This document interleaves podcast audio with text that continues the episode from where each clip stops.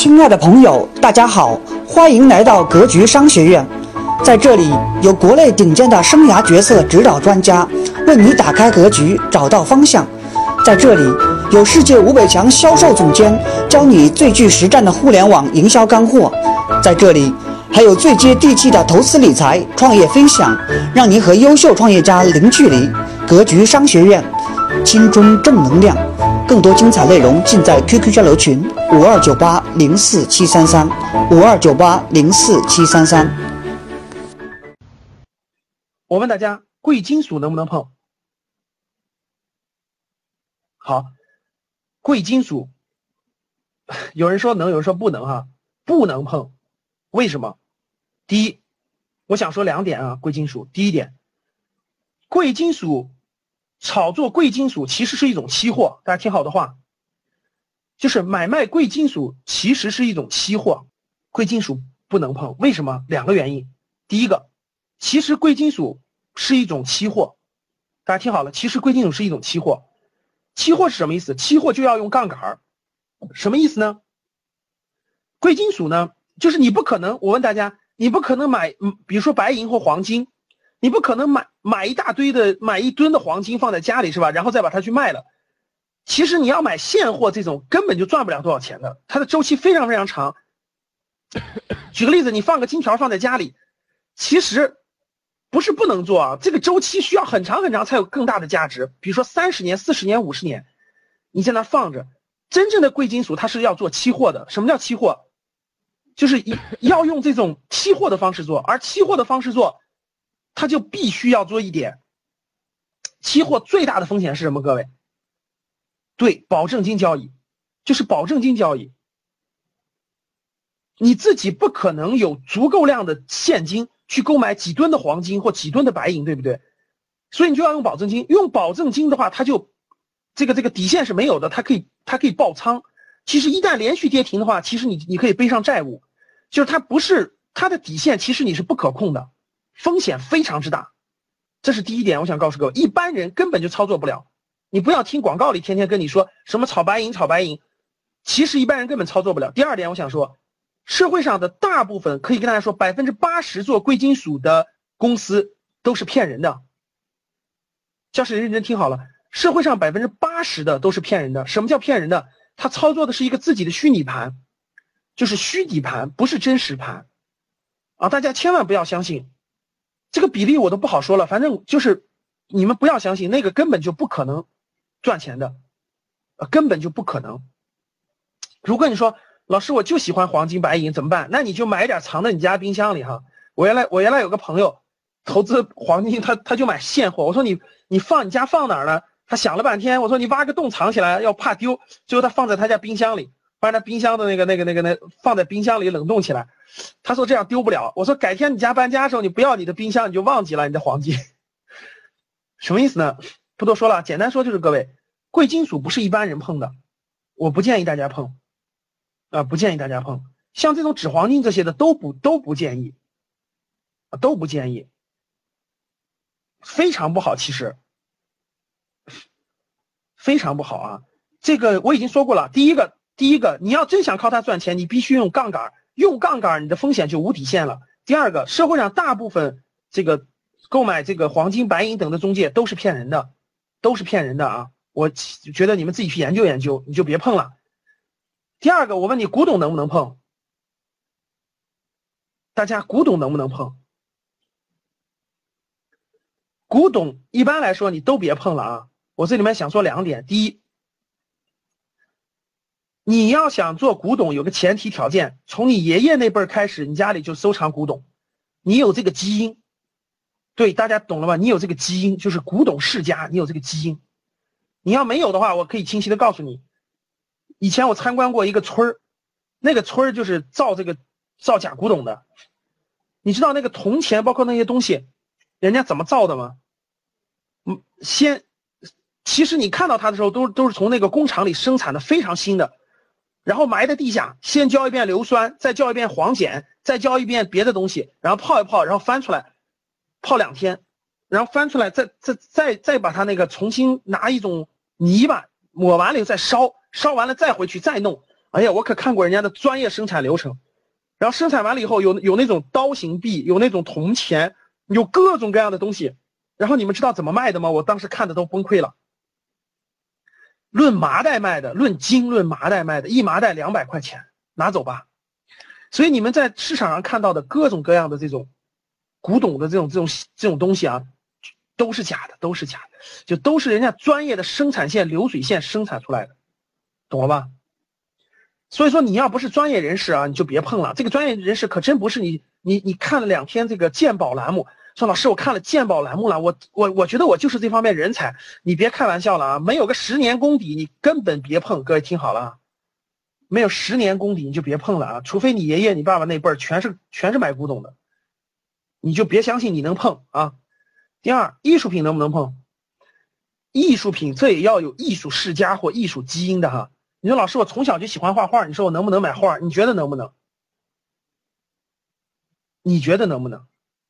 那我给你讲讲，我给你讲讲我们当时是怎么做的哈，你们就知道了哈。这个稍微那个简单透露透露哈。这个我们当时，我做投资的时候，我们当时不是募资嘛，接触过好多这个非常有钱的人，我就亲，我就我就参与过人家的一个一个事儿，我就看着他们操盘的。你们知道怎么操盘的？他们就从这个新一代的年轻画家当中，就新一代的年轻画家当中选一个画家。这个画家，首先他的基本功你可以啊，基本功就是还是可以的，懂了吧？然后这个画家其实跟那个庄家炒作股票是一模一样的。然后挑一个青年画家，这个画家大概四十四十多岁，他的画呢确实画的也好，但是还不是很知名，怎么办？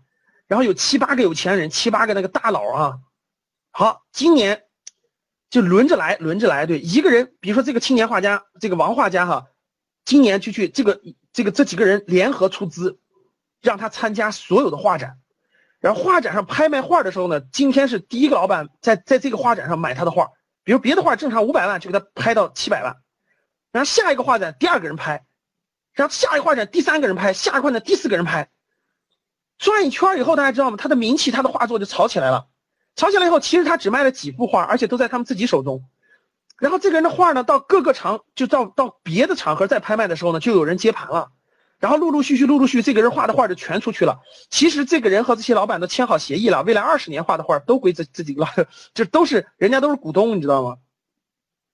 我我我看到过，我知道几个人他们炒作这个这个这个画家的这事儿，我我我就知道，就是其实各位这个艺术品的背后的操盘跟那个是一样的，你得有人捧你，你得有人给你花钱托你，然后你得把你的名气炒作起来，然后你的画才能值钱。然后大家想想，这个是没成本的，大家知道吧？比如说这个这个这个画家，这个画家跟那个其他人都这这几个人是他的股东，他他画画他一年就画那么两幅画就行了。其实他未来的产量很高的，产量非常高，所以每年他一幅画就好几百万，一幅画好几百万，所以他们就分配。啊，原来我我们接触过一个就就是这么做的，就是年轻画家，哎，确实是这样的。那我问你，你能不能做？你当然不能碰了啊，至少在你年轻的时候不可能碰，对不对？好了，再往下，域名能不能碰？域名，说老师，现在域名还能不能能不能投资了？域名能不能投资？好，今天我们教室里来了幺零二七个人哈，这给大家讲点讲点干货，讲点机密，好不好？你们知道那个微博，原来那个原来那个那个那个新浪微博的域名是微博点新浪点 com，知道吧？好，对，后来那个后来大家知道微博的那个域名就改成微博点 com 了。你们知道这个微博这个域名是多少钱买回来的吗？就微博点 com，微博点 com，微博点 com 这个域名被谁注册的呢？这个这个小孩叫张伟波，呃，就注册这个域名的人叫张伟波，是个小男孩，从小就喜欢网络，他爸给他这就所以说跟各位说了这。这有个有个爸爸太重要了啊！有个这个聪明爸爸，这他爸爸就给他起了个名字叫张伟波。然后呢，这个这个张伟波从小就把自己的名字给注册了，叫做伟波伟波点 com。结果没想到这这微博起来了，你知道吗？结果新浪投资的人就跑过去了，新浪的第一个过去的，就跟这小伙子说：“你这域名我们想买，你开个价吧，我们不还价，一口价，只给你两个小时考虑。”大家知道他他就简单商量了商量，就直接提了一个八百八十万，结果新浪的直接不还价，直接八八百八十万成交。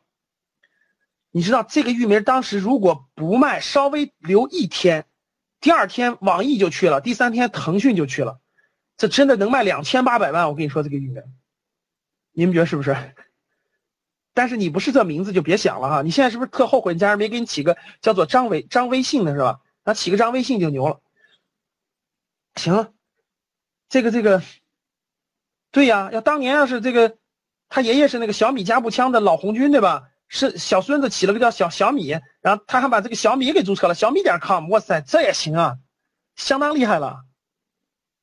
好了，这个这里面的故事太多了啊。五八同城的五八同城的那个创始人大家知道吧？姚劲波，姚劲波其实赚第一桶金是靠炒作域名的，很多域名都在姚劲波的手里。呃，域名里头的故事太多了，再给大家再给大家举几个例子。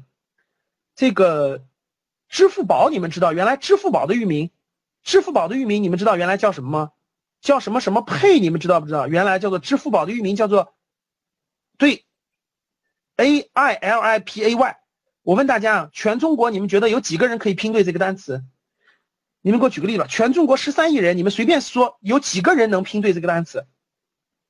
你们觉得有多少人？我可以明确的告诉大家，不超过三千万，你们信不信？就能拼出来 A P A L I P A Y 的，真真真的弄不出来。后来你知道，后来你们现在查一下支付宝的域名是什么？是支付宝点 com。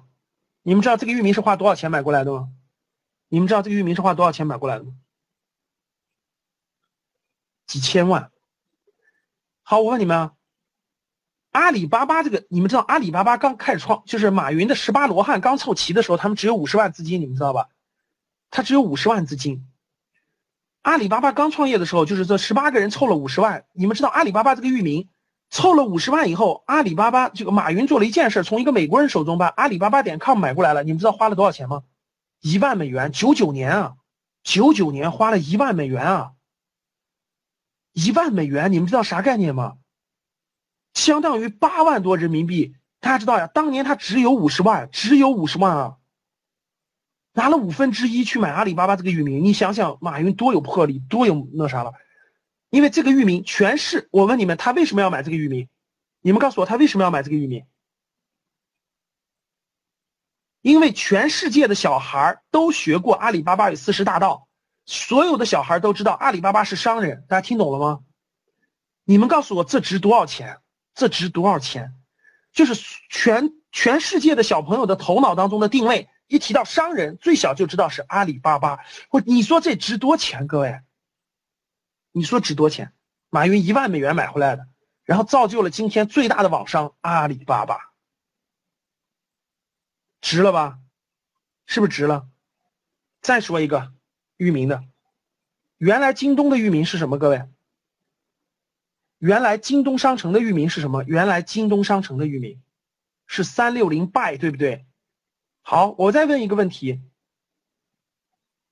我再问一个问题，你们觉得全中国十三亿人有多少人能能拼出来三六零 buy 这个词？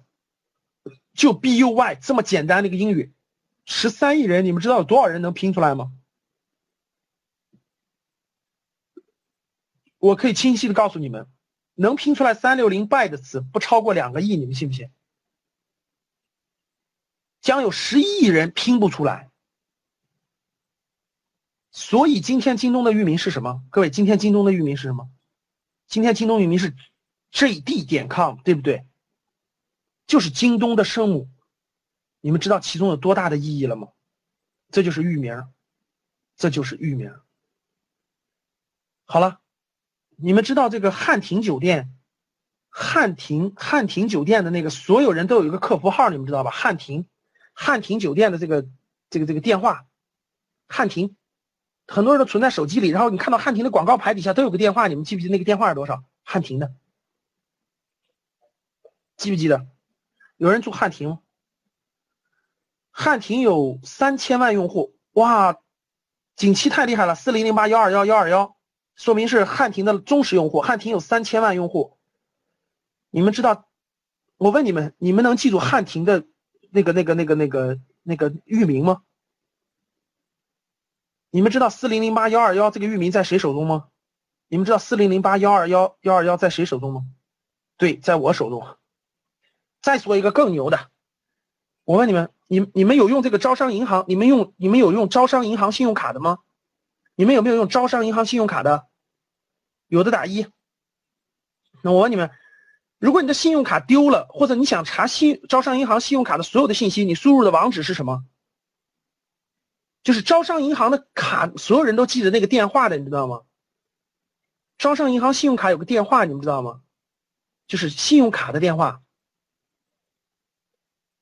招商银行的，那假如说，比如说你招商，你想上网查招商银行的这个这个这个这个这个这个域，你肯定记不住。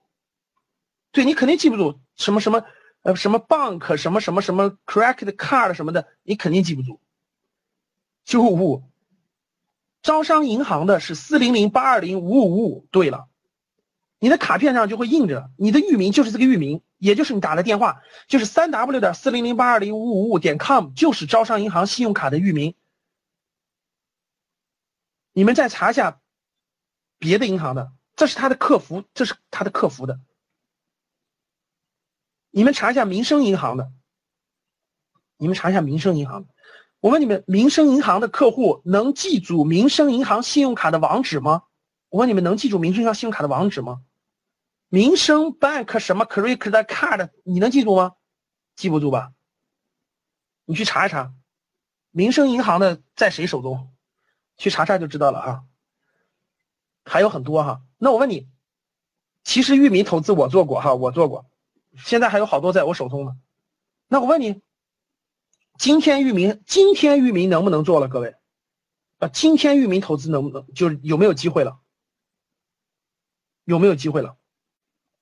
其实非常非常少了，啊，其实非常非常少了，有没有？还有，但是太少太少了，而且一般人已经很难把握住了。为什么？因为简单的词汇，各位听好了，因为简单的词汇已经被抢注完了。简单的词汇已经被抢注完了，已经没有简单的了。好了，商标行不行？商标，商标能不能抢注？其实现在很难很难了，商标很难很难了，因为现在商标都有保护法，就是你注册一个商标，它需要审核一年的时间，它需要审核很长的时间的。各位，他在审核过程中，如果你任何时候比别人晚，人家都可以提起诉讼的，都可以提起这个重申申购，所以说你很难抢注的，现在几乎没机会了。信托，信托能不能投资？教室里的同学们，信托能不能碰？碰不了。第一，信托的门槛非常高，上百万，就是你你资产没有没有千万，你根本就碰不了信托。这是第一点。第二点，信托属于是高风险高收益的啊，比如说房地产信托基金，比如说这种相关的信托。信托主要投的是一些大资产的东西，比如说房地产的标的，比如说那种嗯大的一些资金的那种标的，或者是一些财富管理的。这个比门槛非常高啊，基本上在一百万以上，一百万以上，并且门这个风险也非常高，所以一般来说信托都是上千万的人你才能拿出十分之一的资产去做信托啊，一般人是做不了这个的，啊，做不了这个的。比特币能不能投资？别投了，各位啊，比特币这种东西典型的就是虚拟货币，风险极高。为什么不能碰比特币？因为比特币不可能发展大。我跟你说，可以有，但是不可能发展大。你们知道为什么？因为比特币要发展大了，就冲击到世界各个国家的铸币权了，大家懂了吧？跟所有国家都会冲突的，所以这个东西不可能让它做大，任何国家都不可能，只能让它做一个小小的、小小的补充，啊，做一个丰富这个小小小小的产品。因为任何国家都不可能让它做大，你放心吧，因为它就会剥夺政府的铸币权，这个权要一旦我跟你说，那就那就那就不是那就不是小事了。所以说不可能的，你们就不能碰比特币这种东西啊！这绝对是空炒作。旧书能不能做旧书？哎，旧书这种东西，喜欢看书的看一看就完了。你想靠炒旧书变成财务自由，别开玩笑了啊！可能性不大，因为这种东西要经营，就旧书这种东西它要经营，你要经营，你每天要买了，你还要收藏，等等等等等，还得懂啊！这个东西要经营，它不算投资啊。邮票的机会，大部分机会错过了。教室里有懂邮票的吗？并且还集邮的吗？我觉得邮票的机会大部分过去了啊，大部分过去了，不是大众。你今天你今天有人集，作为你个兴趣爱好，作为你个兴趣爱好可以培养着，但是你想靠它去这个走上财富自由之路，我觉得可能性太小太小太小太小太小了啊，所以就别考虑了，至少社会大众别考虑了，可以作为兴趣爱好，就是邮票和旧书可以作为兴趣爱好，各位可以作为兴趣爱好，但是它不可能成为你投资的主要标的，这个大家认同不认同？我相信这个大家是明白的，对不对？储蓄算不算投资？亲爱各位，储蓄算不算投资？各位同学，储蓄算不算投资？有人说算，有人说不算，是吧？好，所有认为算的，你们随便上网去查一查啊。二十二十年前的两万块钱，二十年前可以买套房子，存的金存的现在连个连连卫生间都买不起了，认同不认同？